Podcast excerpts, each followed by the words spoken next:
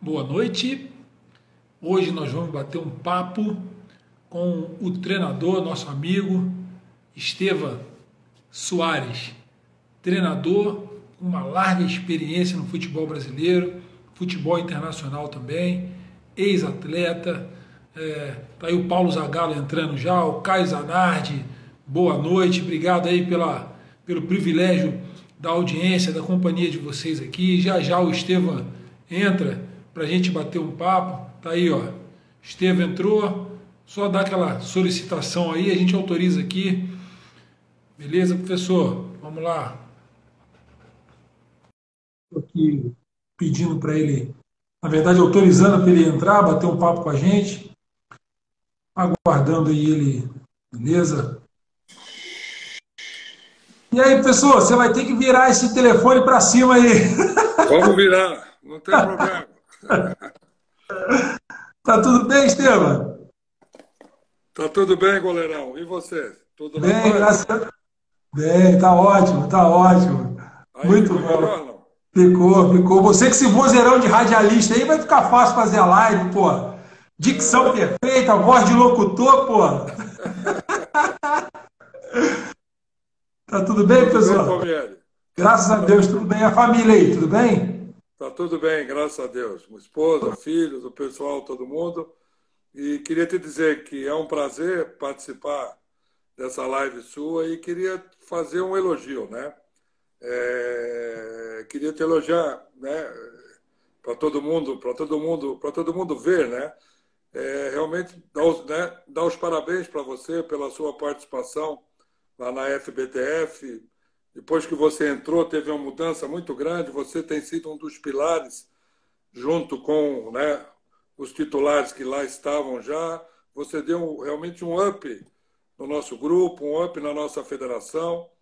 E então nós somos gratos, nós treinadores somos gratos a você por você ter, né, ter vindo e ter trazido essa força grande que você nos trouxe.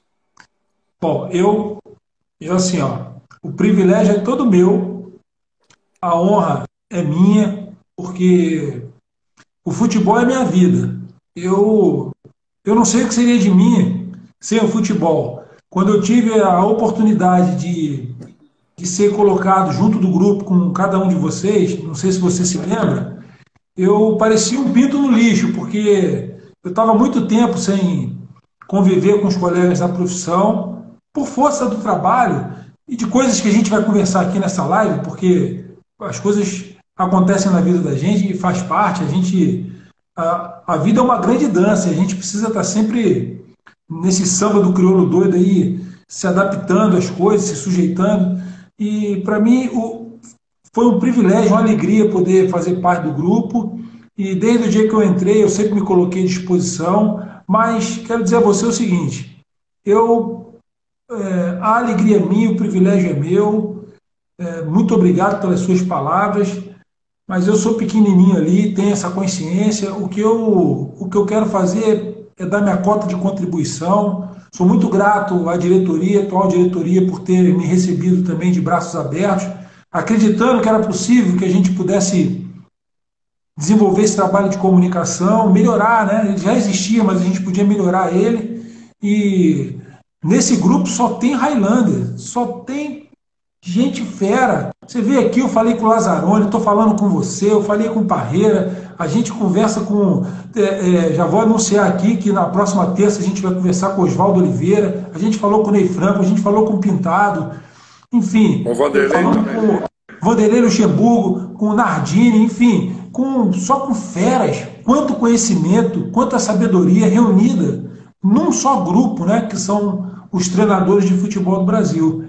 Então, esse privilégio é nosso, né, da gente poder é, dividir e é. compartilhar essas experiências. É, mas uma coisa que você falou é importantíssimo, né? Claro, é, eu sei disso também, é, que o nosso grupo, né, ainda fora daquele, fora daquele zap, talvez fora da federação, existam, existem alguns outros medalhões aí que talvez o próprio Tite, que talvez tivesse, teria que estar integrado junto conosco, alguns outros nomes aí, mas nós temos lá, que não adianta nem citar.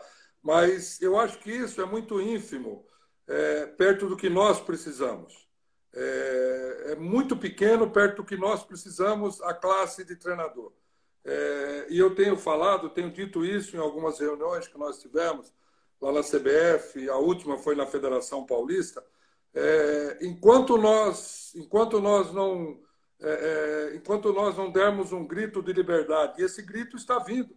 Você, claro, que nem eu acompanho, você, por isso que eu te elogiei, porque você tem sido uma mola mestre, junto com o Mancini, com o Zé, com todos os outros por trás que são ativos, caso do Pintado, quem mais? O Bocato, ou seja, é, é difícil enumerar aqui A ou B, mas é, é, nós, estamos, nós estamos encaminhando para uma coisa que nós precisamos, é, em defesa da classe. Então, nós, eu penso que nós estamos chegando perto de dar um up, de, de, de, de nos libertarmos como categoria, como profissão. É, e, então, nós estamos amadurecendo, nos fortalecendo.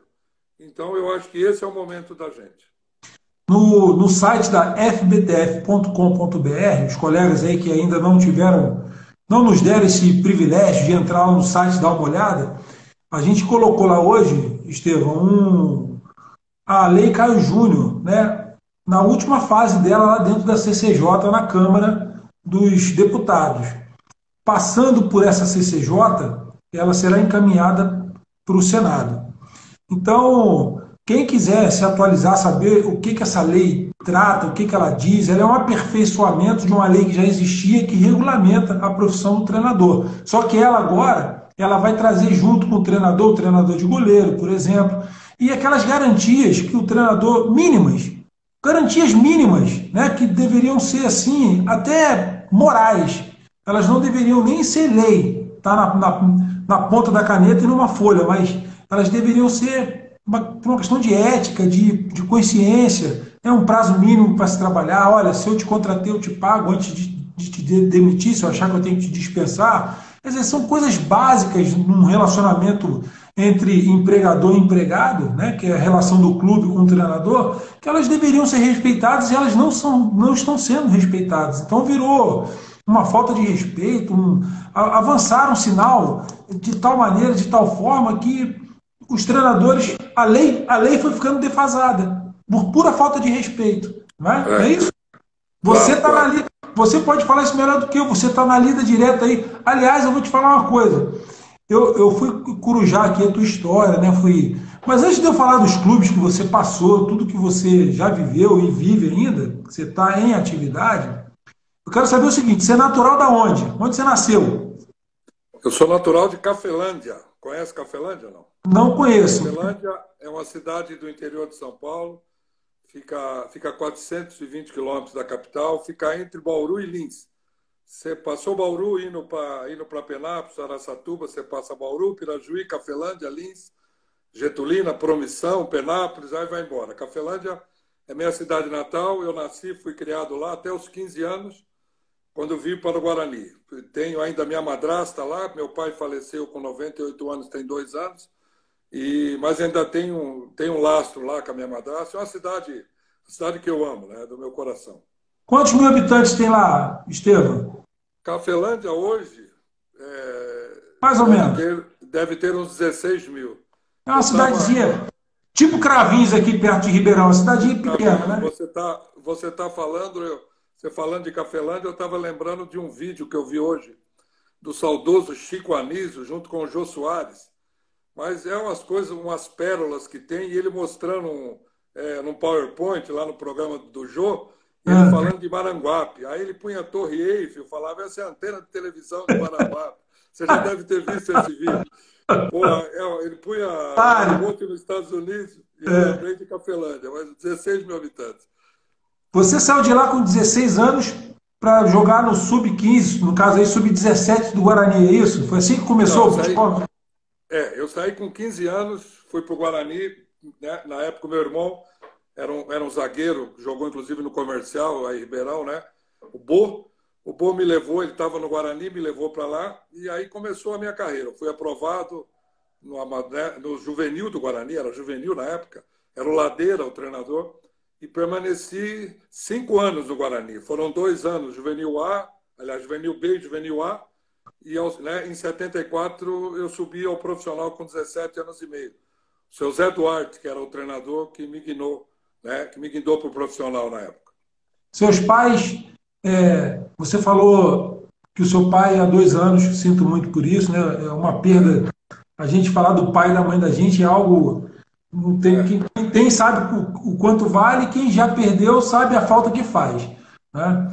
Como foi esse. É, a, a, cortar o cordão umbilical tão novo não é? e sair de Cafelândia, uma cidade pequena? Provavelmente qual era, qual era a profissão, por exemplo, do seu pai? Seu pai trabalhava com o quê? Meu pai trabalhava na prefeitura, era fiscal da prefeitura, mas eu, eu tive, é, eu tive algumas, algumas perdas muito fortes, né? A minha mãe, que é natural, era natural de, foi natural de Bitinga, aí do lado. Minha mãe, minha mãe faleceu, eu estava com 12 anos. Ficou cinco anos doente, uma doença ruim, um câncer e tal, e acabou falecendo com 12 anos, eu tinha 12 anos e meio.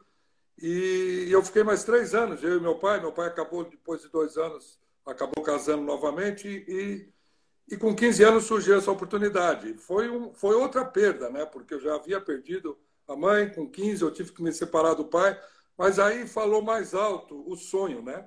aquele sonho que nós, você teve, eu, né, eu tive, milhares de brasileiros já tiveram e têm os garotos hoje, é, do futebol. E nada melhor do que o Guarani na época. O Guarani e Ponte Preta, nos anos 70, 80, era, é, né, era a nata da base, era, era a melhor coisa que tinha para né, a categoria de base.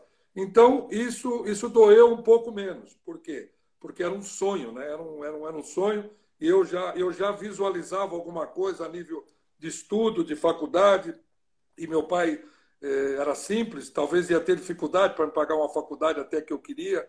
Né, era o meu sonho fazer odontologia, como vários amigos lá de infância fizeram, se tornaram dentistas.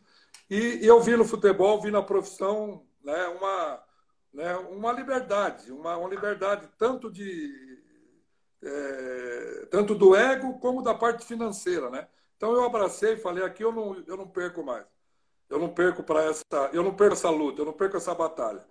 E tive dificuldades, como todos nós, você teve, todos nós nessa profissão, ou seja, como todos nós na vida, né? Nós, todo mundo passa por dificuldade, mas, mas graças a Deus, né, é, são 48 anos aí, né, fiz agora em fevereiro, dentro dessa profissão, como jogador e como treinador, e, né, e graças a Deus sempre muito feliz. Você de lá, eu estava dando uma olhada aqui na tua história, você teve também passagem pelo 15 de... Se tiver errado, você me corrige, tá? Porque às vezes a gente, é. eu não fui, no, eu não fui no seu currículo, eu fui no, eu fui no, fui na internet, fui dar uma fuçada, né? Então fala que você passou pelo 15 de Jaú, você teve uma passagem pela seleção paulista de Novos, confere? É isso mesmo? É, deixa eu fazer um breve resumo então. Em 74 tá. eu estrei no profissional contra, contra o Santos, aqui perto de casa, aqui no Pacaembu, marcando na época o Pelé. E, e, me tornei uma grande promessa do Guarani com 17 anos, 17 anos e meio. Era o, o Guarani, na época tinha Flamarion, Washington, Clayton, lançando, cada ano lançava um jogador novo. E no ano seguinte, 75, eu estava, estava pré-convocado para a seleção olímpica brasileira, para o pré-olímpico de Montreal, para disputar as Olimpíadas de 76. E naqueles desvios da vida, no final de semana, jogamos no sábado, aqui em São Paulo contra a Portuguesa, eu tive, tive uma folga. Nós fomos para o sul de Minas, para Pouso Alegre, jogar um jogo, esses jogos, jogos, jogos festivos. O cara dava um dinheiro, tal, festa. E nessa brincadeira, às quatro horas da tarde, eu acabei fraturando a minha perna, tíbia. É, é, e às nove horas da noite saiu no Fantástico, a CBD fez a convocação, a zaga, Estevam Edinho do Fluminense, Tecão do São Caetano. Ou seja, então e aí eu fiquei um ano e meio parado, tive a ajuda de pessoas importantes, de um jornalista em Campinas, Brasil de Oliveira, meu amigão, é, do Plínio Marcos, teatrólogo, já falecido, meu irmão, que né, acabamos até depois fundando um time filantrópico, aliás, já tínhamos um time filantrópico, que era o Sentimento Futebol Clube, time de final de ano para jogar né, pelo interior, é, né, né, com jogos beneficentes. Aí eu voltei para o Guarani, me recuperei e fui vendido para o Quinjaú. Quinjaú tive uma passagem excepcional, era o Cilinho o treinador. e, né, e qual fui convocado para a seleção paulista do interior. Viajamos para a Ásia, para a Coreia, para a Europa, ficamos 80 dias fora. E nessa viagem nós estávamos na Itália, estávamos, é, nós estávamos em Bardolino, uma cidadezinha no interior da Itália, é, que é praia, e chegou a notícia que o São Paulo havia me contratado, em outubro de 77. Aí vim para o São Paulo e foi aí realmente a carreira carreira como atleta decolou, né? Porque você chegar num time grande. Tive a felicidade no ano, naquele mesmo ano, né, né, que o campeonato virou, terminou em 78, fomos campeões brasileiros, 77, o primeiro título do São Paulo.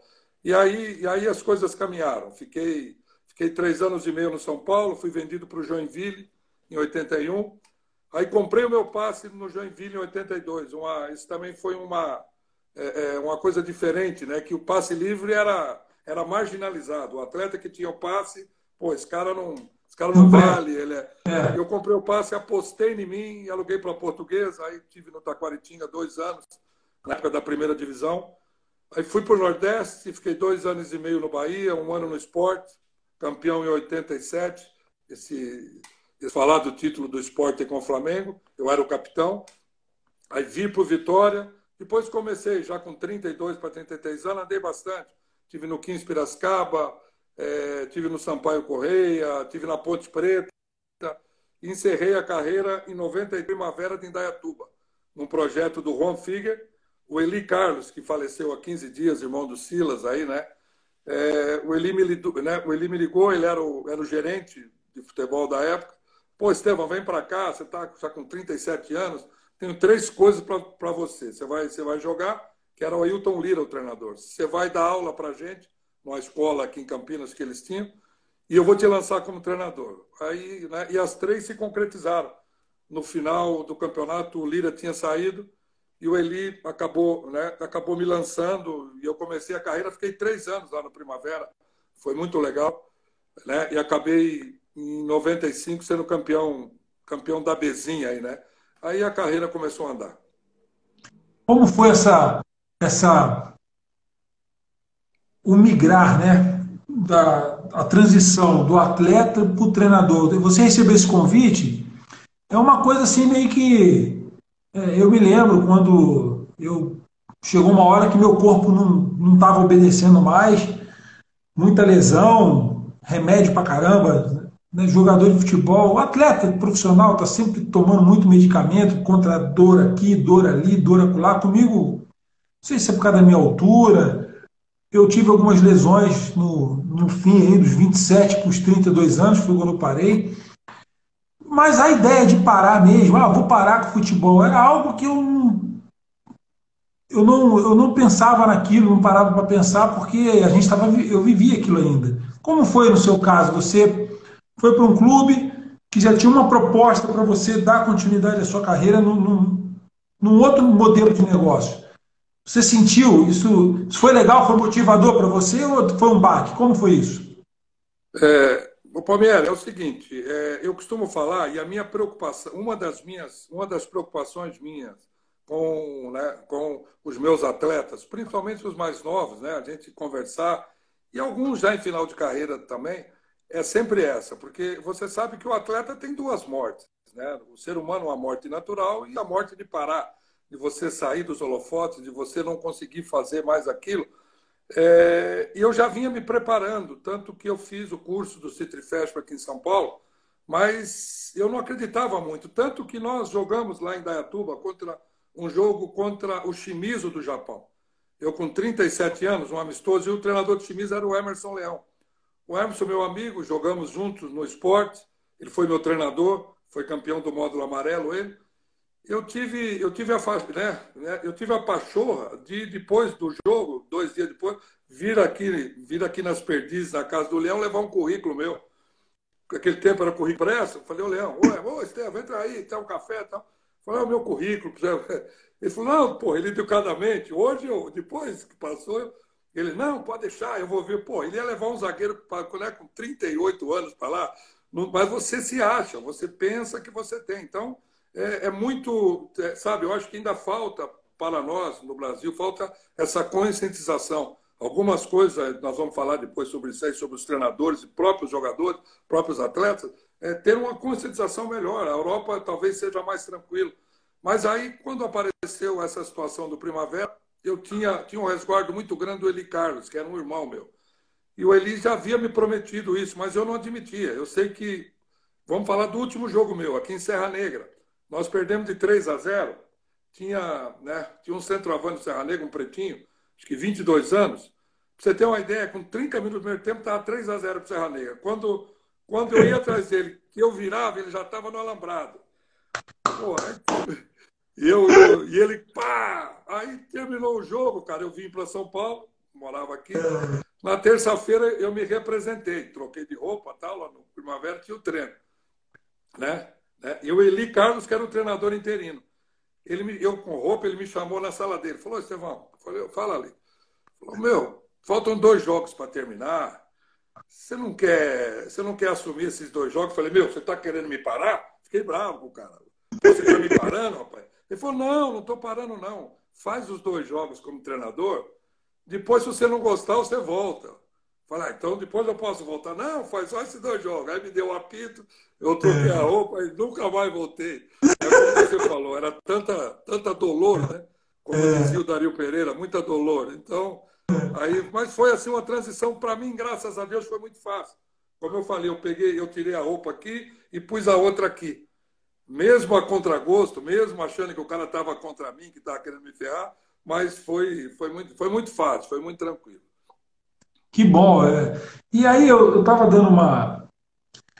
Aí o Primavera foi o seu primeiro clube, aí você teve outras experiências. Eu vi que você teve aqui também. É... Talvez mais recente. Depois, né? do... É, depois do Primavera eu fui para a Inter de Limeira, numa Série A2, montei o time que foi campeão com o Vanderlei Paiva. Depois eu fui para o RT de Minas, e aí foi uma grande sacada na minha carreira que o Beto Zini me chamou através do Gersinho, que era o auxiliar. O Gersinho me chamou, eh, né, me chamaram para o Guarani. É, era o Geninho na época o treinador. Estevão, vem para cá, você vai ser auxiliar fixo do clube junto com o Gersinho e você vai ser treinador das categorias de base. Eu fui do sub-15, sub-17, sub-20, fui campeão de aspirante com o Guarani e eu tive a felicidade, eu acho que foi grande, a grande sacada da minha carreira. Eu tive a felicidade é, de ser auxiliar do Geninho, vê se eu lembro, do Murici, aliás, o Geninho do Abel, do Murici, do Lula Pereira e do Vadão. Certo? O Vadão ficou um ano e meio. Quando o Vadão saiu, depois de dois anos e meio, eu assumi o Guarani. Então, eu pude, eu que já era treinador, quatro anos, em equipes menores, eu pude ter uma escola, pude ter um aprendizado com esses mestres que eu te falei. O Abel, pelo amor de Deus, Murici, Vadão, Lula, certo? Próprio Geninho. E aí, quando eu assumi o Guarani, muito legal, foi, foi muito bacana, que aí eu já estava no estágio, fiz uma passagem boa pelo Guarani também. Logo em seguida, fui para Ponte Preta, que aí fui campeão do interior. E aí eu vi que era, bom, esse é o caminho mesmo, vamos para frente. Aí a coisa começou a andar. Você, foi uma pós-graduação que você fez com essa turma aí, né? Pós-graduou, mestrado, doutorado, fez tudo, né? Boa, boa fala. E além de além, do, além dos mestres, eu tive um baitor, né? Que chama-se Beto Zini, né? Quem trabalhou, você deve ter ouvido falar, quem trabalhou com o Betão no Guarani, o treinador que conseguia trabalhar com o Beto trabalhava com, trabalhou no Brasil inteiro, não tinha problema. Ele, ele, ele se tornou uma figura assim.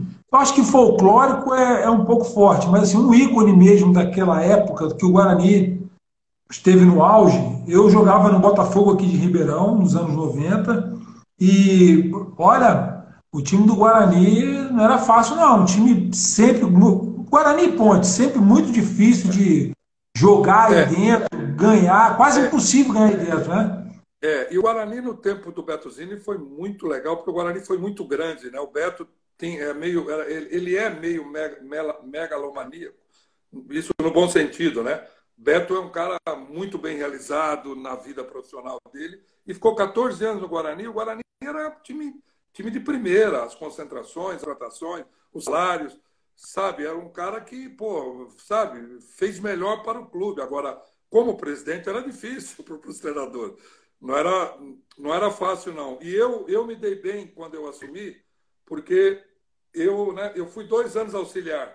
Então eu sabia todas as manhas dele, né? Então, eu assim, eu, aí é. saía para. Terminava o treino, ele falava assim, tem uma história legal que ele, que ele, que ele uma vez ele forçou tanto o Vadão para escalar um jogador que ele havia contratado, que veio do Fluminense, e o Vadão Estevão, mas tá gordo. Eu falei, claro, eu sei que tá gordo, mas põe. Eu chego uma hora, depois dos 40 dias, 40 dias, ele falou: se o Vadão não escalar, vou mandar embora. Eu e o Gersinho levamos o Vadão. Vadão, pelo amor de Deus, põe o cara, meu.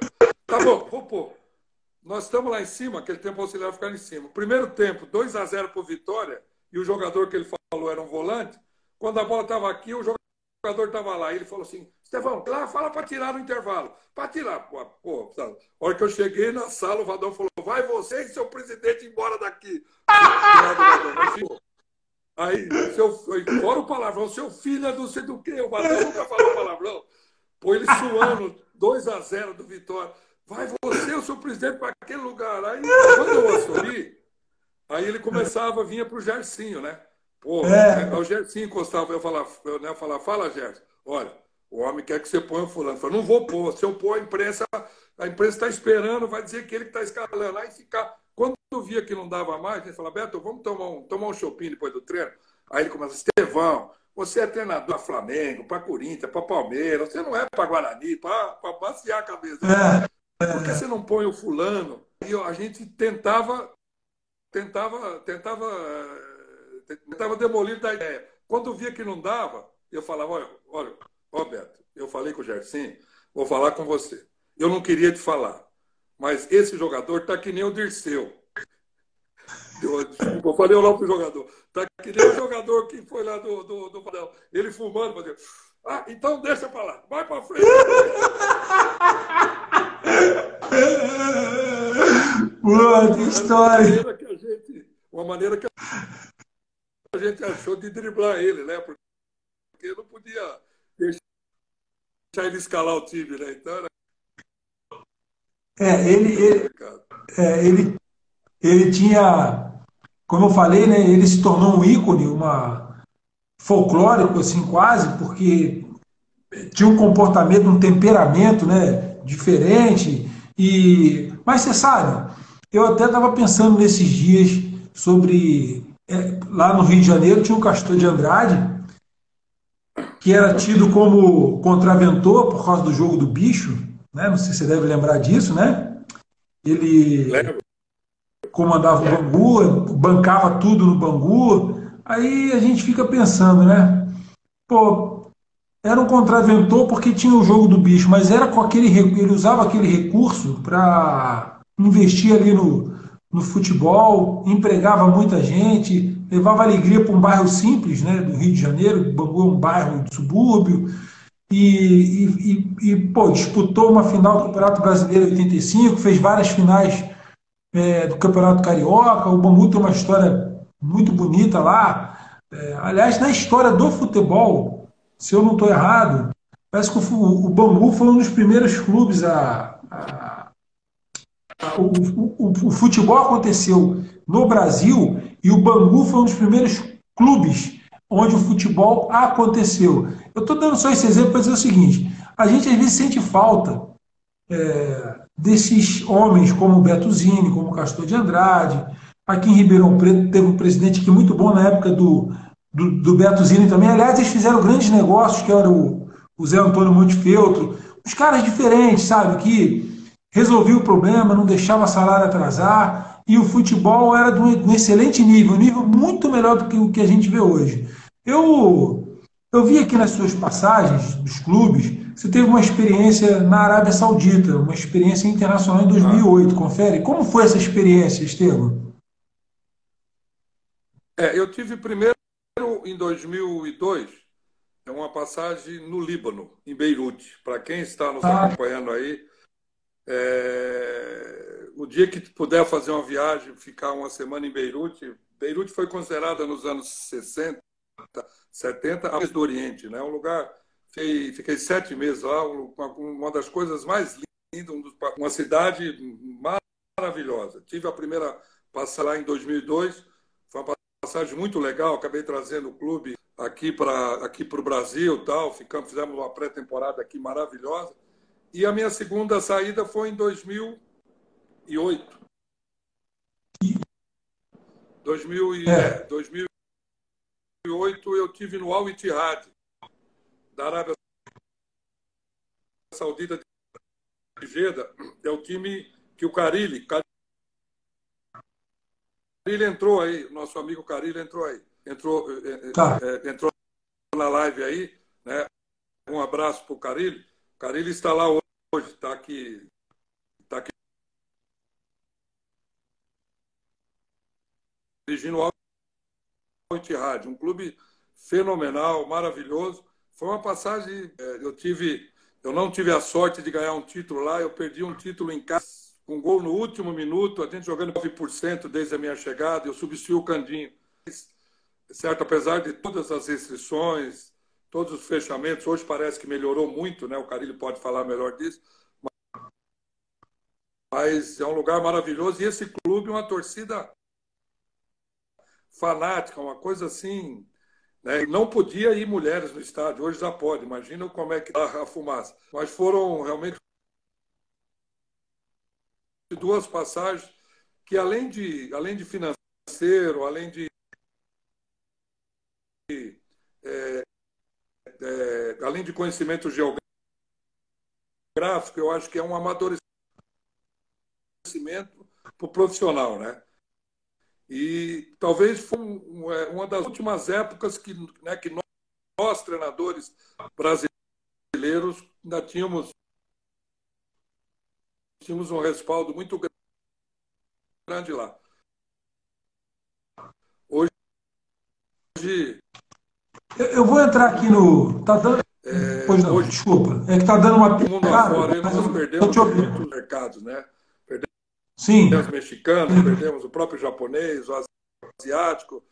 É, por isso que é torcer para o Cariri lá para ir bem, para dar certo, que é para ver se nós reabrimos o mercado aos nossos treinadores. Né? O, o Pericles Chamusca também está lá fora, né? Também está no, nos Emirados, né? Eu não sei que time agora eu não me lembro. Vou até dar uma corujada aqui para ver se eu. Uma interferência você tá. É, tá picotando, né? Tá picotando. Ah, eu, tô, eu, quer dizer, eu. eu é, o Pérez eu, tá, é, o Pérez... Sim, eu vou confirmar aqui, ó. Ah, Al Faisali, é isso? É assim que fala? Al Faisali? Está na Arábia Saudita. É. Tá aqui, o, o time chama Al Faisali, ou Al Faisali, não sei como, como é a pronúncia correta, né? Eu estou dando uma fuçada aqui na internet, eu achei isso. Você está me ouvindo bem agora, Estevam? Está picotando ainda? É isso. Pequeno lá. Ele está também na Saudita. Está no time pequeno. O Carilli está no Al Ittihad, né? que é, o, é, os dois maiores, o Al e o Hilal.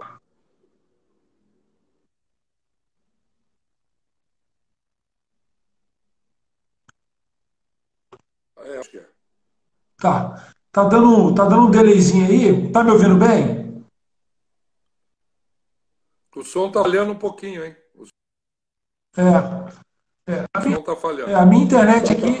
É, a minha internet. Eu, eu tô me vendo bem aqui. Eu, você que tá falhando para mim, mas vamos lá, vamos, vamos tentar conduzir assim. Eu quero te fazer uma pergunta mais, é, mais direta agora em relação ao seu trabalho em campo. Eu estou te ouvindo Existe bem Existe alguma coisa Agora estou. Beleza, então. Então vamos lá. Existe alguma coisa, além da vitória, que mantém o treinador, o treinador no cargo, na sua opinião? Porque a vida do treinador é muito difícil. Aqui no Brasil é quase impossível ser treinador de futebol.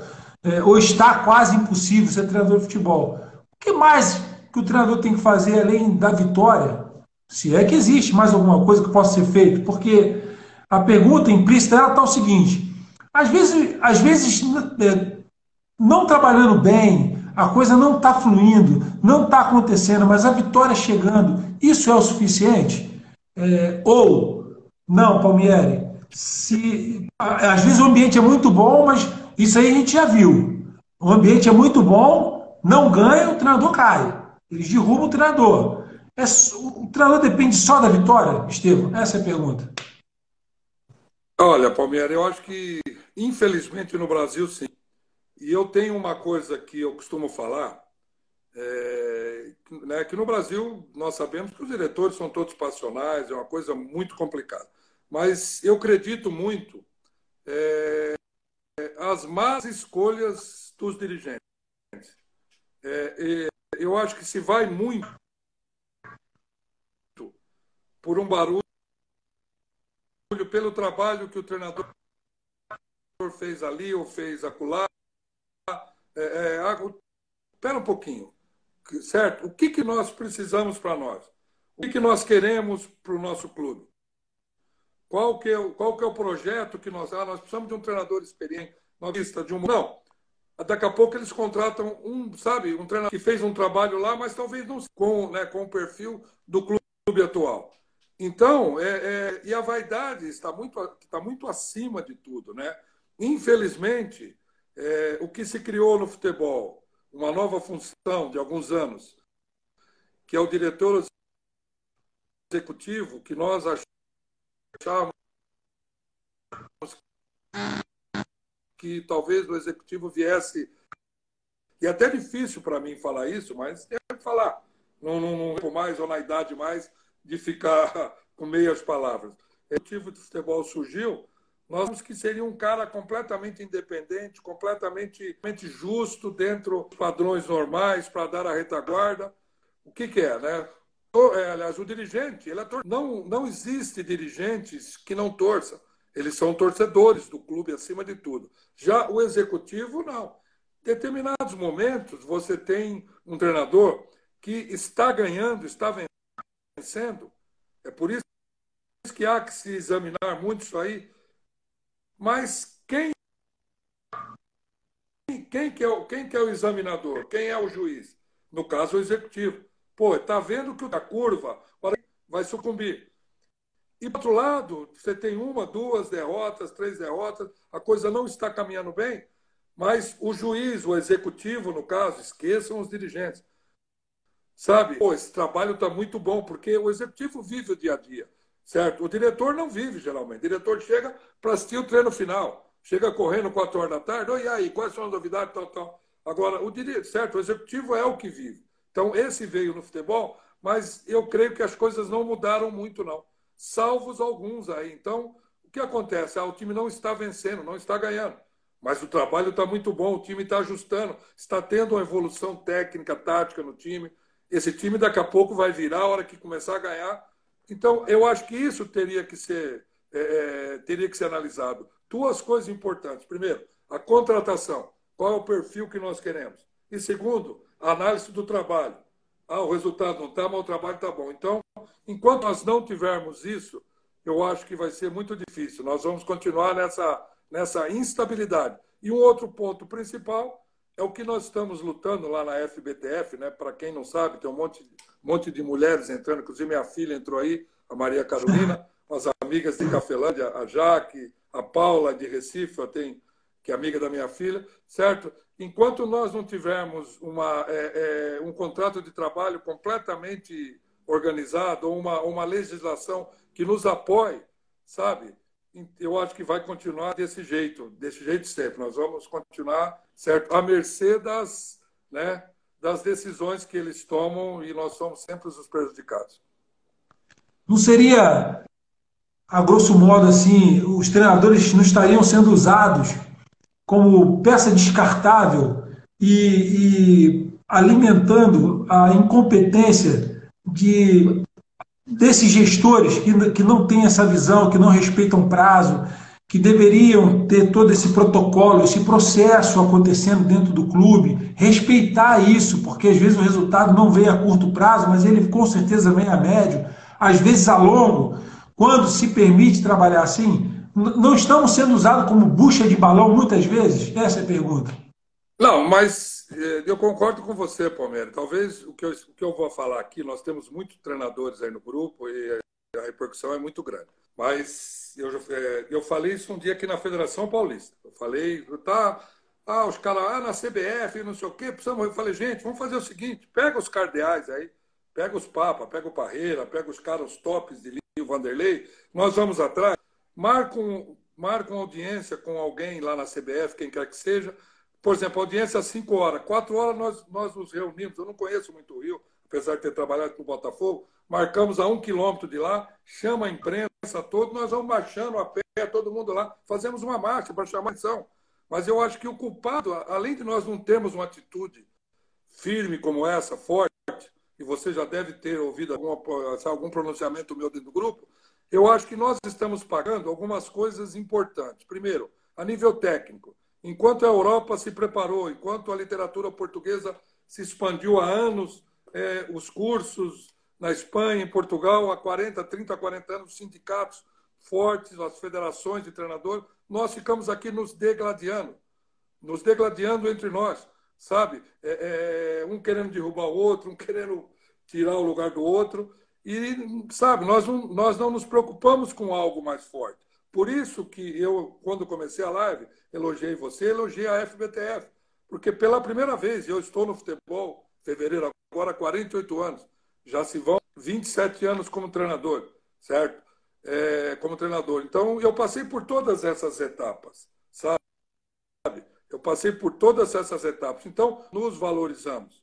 Ao ponto, vou falar uma coisa muito importante aqui, cara, que nós perdemos, é, uma, das, uma das razões de nós termos perdido o mercado exterior é a própria falta de união nossa. Na primeira saída minha do Brasil, eu fiz uma conexão com a minha, com a minha equipe. Eu levei, levei treinador goleiro, preparador físico, levei, levei o massagista e o intérprete. Olha que eu levei para o Líbano. Fizemos, fizemos, uma, é, fizemos uma conexão no Charles de Gaulle de 6 horas, 7 horas. Paris do Oriente é o lugar mais perto, aliás, é, para o Líbano, Beirute é o lugar mais perto de Paris, né, de 3 horas de voo. Nós estamos lá, teve um cara que me conheceu. Estevam, você é o Estevam? Eu falei, sou. Pô, eu sou, né, eu sou empresário, trabalho aqui na Europa, não sei o quê. Ele fez uma pergunta para mim. Sabe qual é o pior inimigo do brasileiro fora do Brasil? e você jogou fora, você pode me confirmar. Eu falei, era o treinador brasileiro, eu falei, é a língua. Hoje, essa garotada mais jovem, todo mundo fala inglês. Na nossa minha época, difícil, poucos falavam. E eu vi o Parreira outro dia falando com você aqui, que ele estudou inglês, foi papá, apesar do Parreira ser mais velho que nós. Eu falei, ele falou, é claro, você tem razão, inglês, mas o inglês não é o pior. O mal do brasileiro fora do Brasil é o próprio brasileiro, é os próprios treinadores. E eu, nas duas saídas minhas fora do Brasil, tive problema. Eu chegou, chegou um momento lá no Líbano que o Sheik me chamou, o cara lá, veio com, veio com um jogador que falava português, tinha morado no Brasil, na minha casa, falou: você manda o fulano, o ciclano embora, ou vai você e todo mundo junto.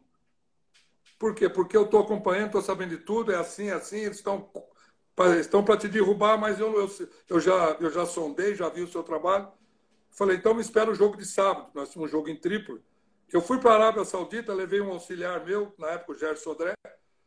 Chegou lá, depois de 20 dias, o preparador físico estava lá, veio falar comigo. Pô, mas, pô, Estevão, fiquei sabendo que o Sodré está ganhando mais que eu. Falei, pelo amor de Deus, para com isso. O prêmio do título era 300 mil dólares, cara. Sabe, o bicho era, o bicho era 10, 15 mil dólares. Então, nós brasileiros, por isso que eu, que eu enalteço e eu, de vez em quando, entro meio duro lá na FBT, porque nós precisamos dessa aí unidade. E eu vi treinadores aqui no Brasil falarem em televisão, em rádio. Eu nunca liguei para clube nenhum. O seu cara pálida, cara famoso, cara top, hein, meu. Ouvi ele falando isso. Você não ligou, eu não vou falar nome, claro. Mas o seu empresário, a semana passada, falou para mim: ó, o fulano vai cair e eu já acertei com o ciclano lá com o diretor. Então, são coisas que nós não nos respeitamos.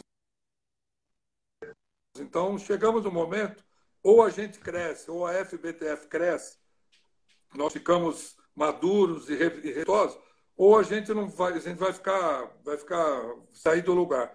E a técnica, como eu falei antes, que hoje, graças a Deus, os treinadores brasileiros estão estudando, né? É, essa, essa nova geração que vem aí está tá muito legal está muito, tá muito bem, em cima, em cima da ciência do futebol, em cima de tudo.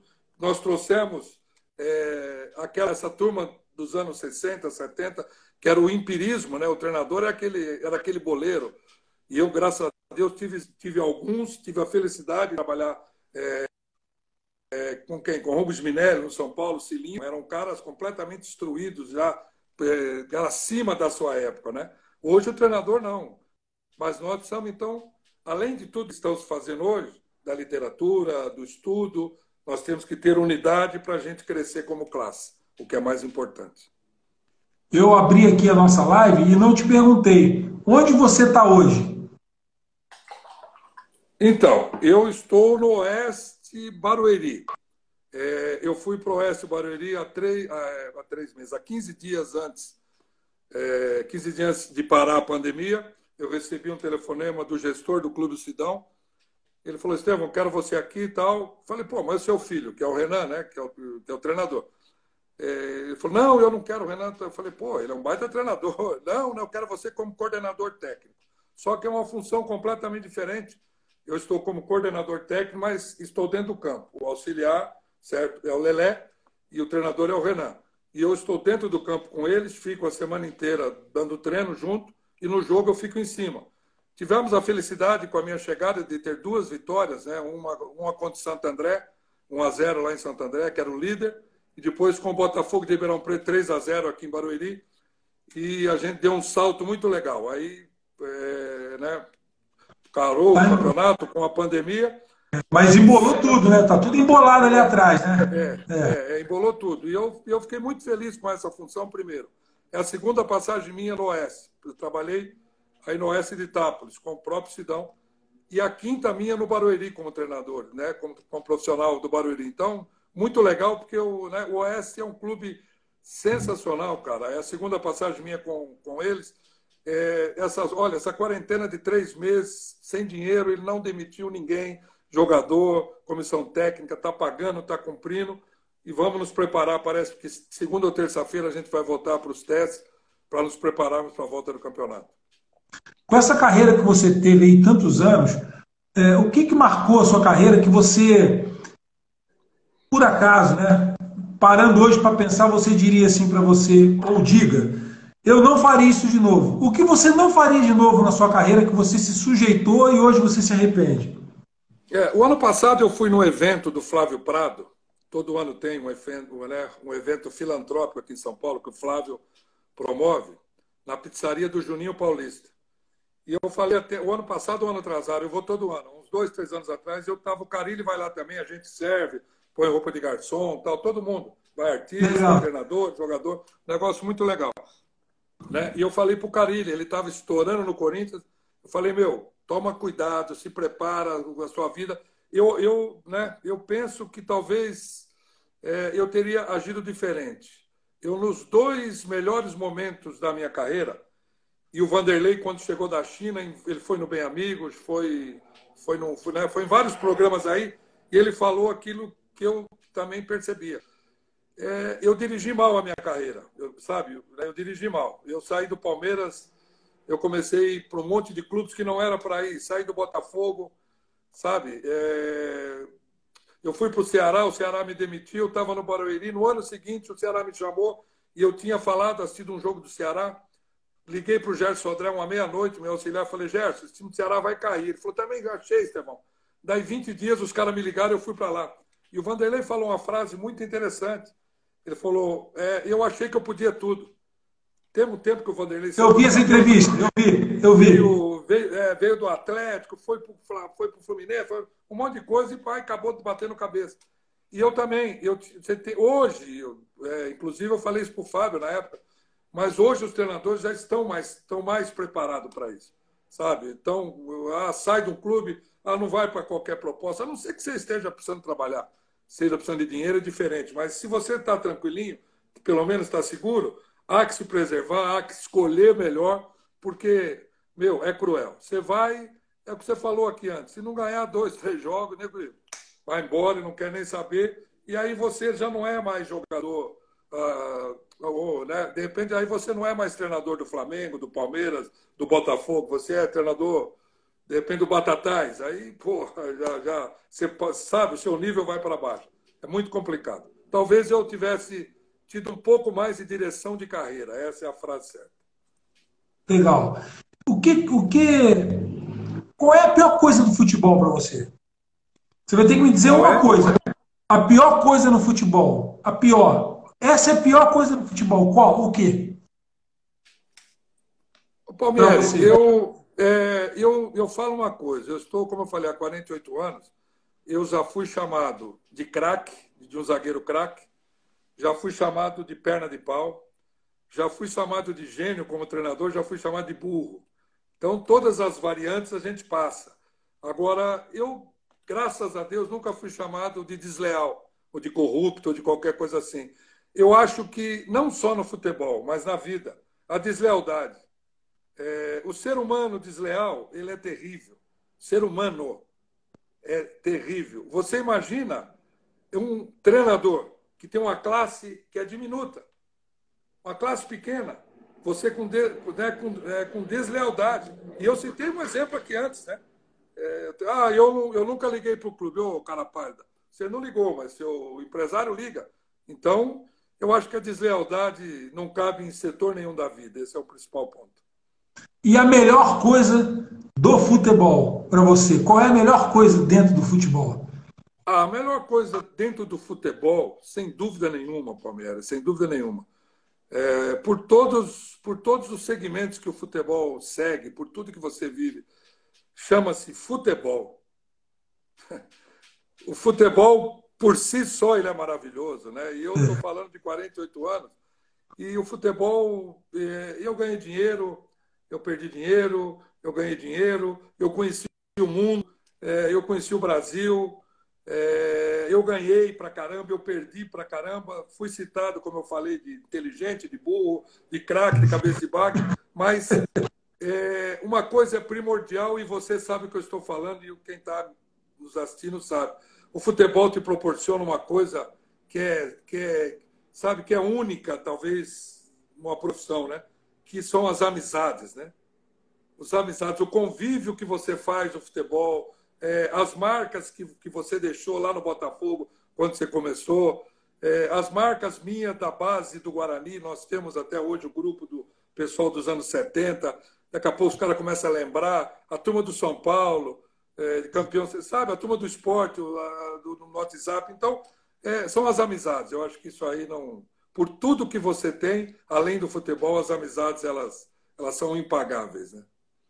Eu queria que você se despedisse do pessoal aí que nos deu o privilégio de assistir aí a live, o privilégio da companhia. É, fica à vontade para deixar um abraço aí para o torcedor do Oeste. E obrigado mais uma vez aí por você ter colaborado, cooperado para que essa mais essa live fosse um grande sucesso. Fique à vontade, Estevam. Bom, eu só tenho que agradecer, né, Palmeiras? Você, como eu falei, quando você me ligou, você tá, você tá, você trouxe aí uns Pelés aí, gente, nós somos mané, então eu fiquei Eu sou mané. E mais de, eu não sei, você pode falar, nós temos quanto lá? 150 é, é. Mas, 160 e poucos. É. 160 e poucos treinadores, você está entre os 10 primeiros aí da live, é uma coisa muito feliz, né? E, e, né? e agradecer ao pessoal todo que entrou, tiveram, tiveram paciência, o Paulo, né? O Zagalinho dando parabéns aí, um é. abraço para o Vera, né? Um abraço para o Coroa. É. Mas realmente agradecer e fazer um pedido a você, cara, mais uma vez. Eu acho que nós não podemos desistir da nossa classe. Eu talvez, não sei quanto tempo vou ter mais no futebol, mais 5, 10 anos, não sei. Enquanto eu tiver com saúde, tiver com força, é, é, eu vou ficar dentro. É difícil, ou, né, ou como, como coordenador, é, né, ou como treinador, mas eu acho que nós temos que lutar pela nossa classe.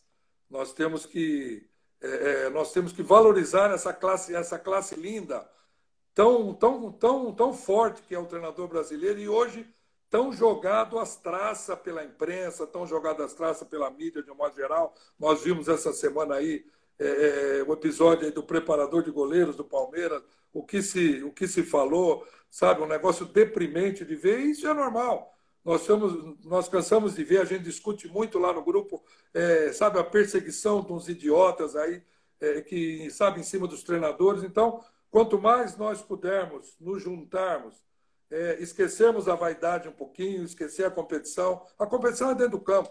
Esquecer a trairagem, né, na nossa linguagem.